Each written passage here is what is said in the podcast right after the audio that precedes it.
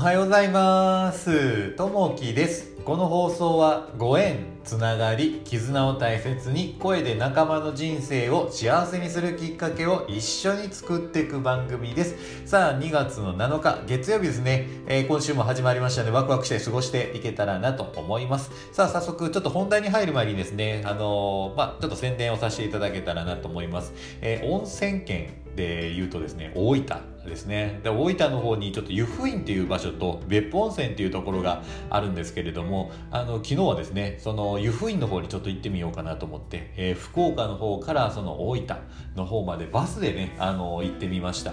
あのこのバスで行くの今回初めてだったんですけども大体こう2時間ぐらいですねあのその当日にチケットを取って、えー、その当日に帰ってくるというので、まあ、往復で5760円ほどですね、えー、片道2時間ぐらいの、まあ、バスのこう旅行になるんですけど、まあ、止まらずにねそのまま、あのー、現地まで到着したような形になるんですけどもあの何を持っていかずに手ぶらで、えー、行ったんですけれども、えー、行った場所はですね目的は温泉露天風呂にちょっと入るというのと、まあ、あの名物の鶏天を食べるということを目的に行ってきたんですけども湯布院は本当にねあの湯布岳っていうのがあって本当にこう綺麗なところでちょうどね天気もすごい良くてその湯布岳があのまあそう目の前にずっとねあのバス停降りた時に見えてたのでとても綺麗でしたね。そしてあのちょっとね雪があの降ってたのであの若干その上の方は雪をかぶってるような形ですね、えー、関東の方からすると富士山のような形ですね。まああの上の方にこう雪があって、まあ、下はちょっと雪がないような形の、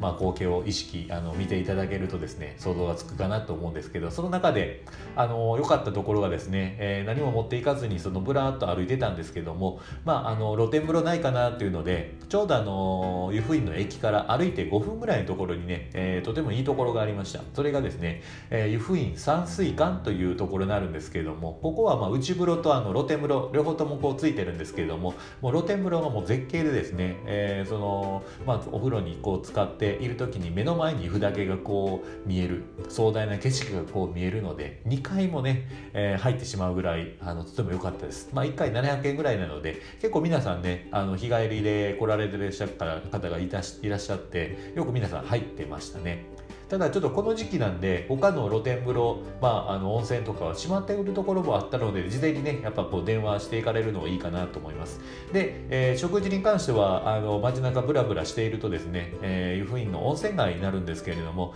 まあ、その中にあの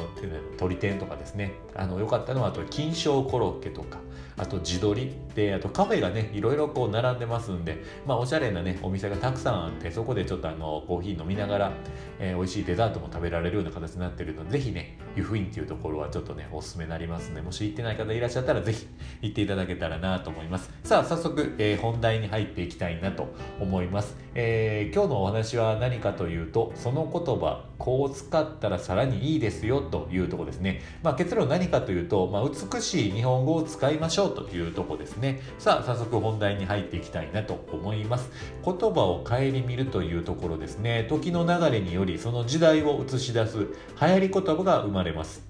会話の中でも流行り言葉を使うことがあります。中には文法上正しくない使い方も少なからずあるようです。日常の何気ない会話でもその言葉に関心を持ち正しい日本語を使うように心がけたいものです。流行り言葉に限らず間違って習慣となっている言い回しがあります。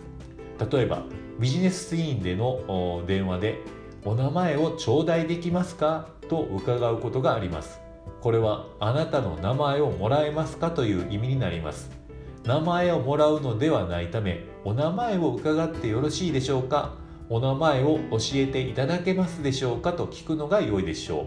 また電話番号は何々になります。もよく耳にします。正しくは電話番号は何々ですと言います。何々になりますは変化した結果に使う言葉です。意味は通じても明らかに不自然な言葉遣いは、え、その人や企業のイメージを損なわれてしまいます。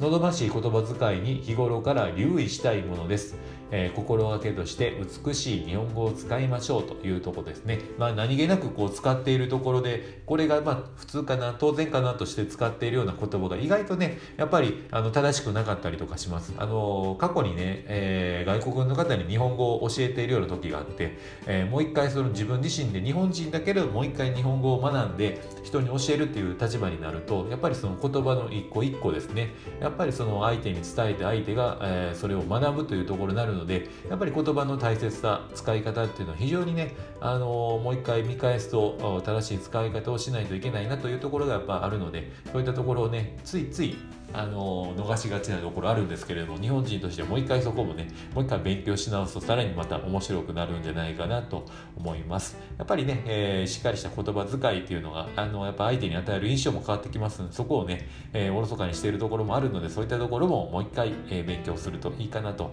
いうところで、えー、ここの、えー、スタンド FM で配信していらっしゃる方で牧子先生といらっしゃるんですけどもその方は日本語の、えー、教師をこうしていらっしゃる方なので、まあ、そういった方の、まあ、ラジオとか聞くと、まあ、日々勉強にもなるので、えー、そういった方のラジオもちょっと聞いているので、もしよかったらまたリンク貼っておきますので、聞いていただけたらなと思います。さあ、えー、今日の一言になります。人生は見たり聞いたり試したり3つの知恵でまとまっているが多くの人は見たり聞いたりばかりで一番重要な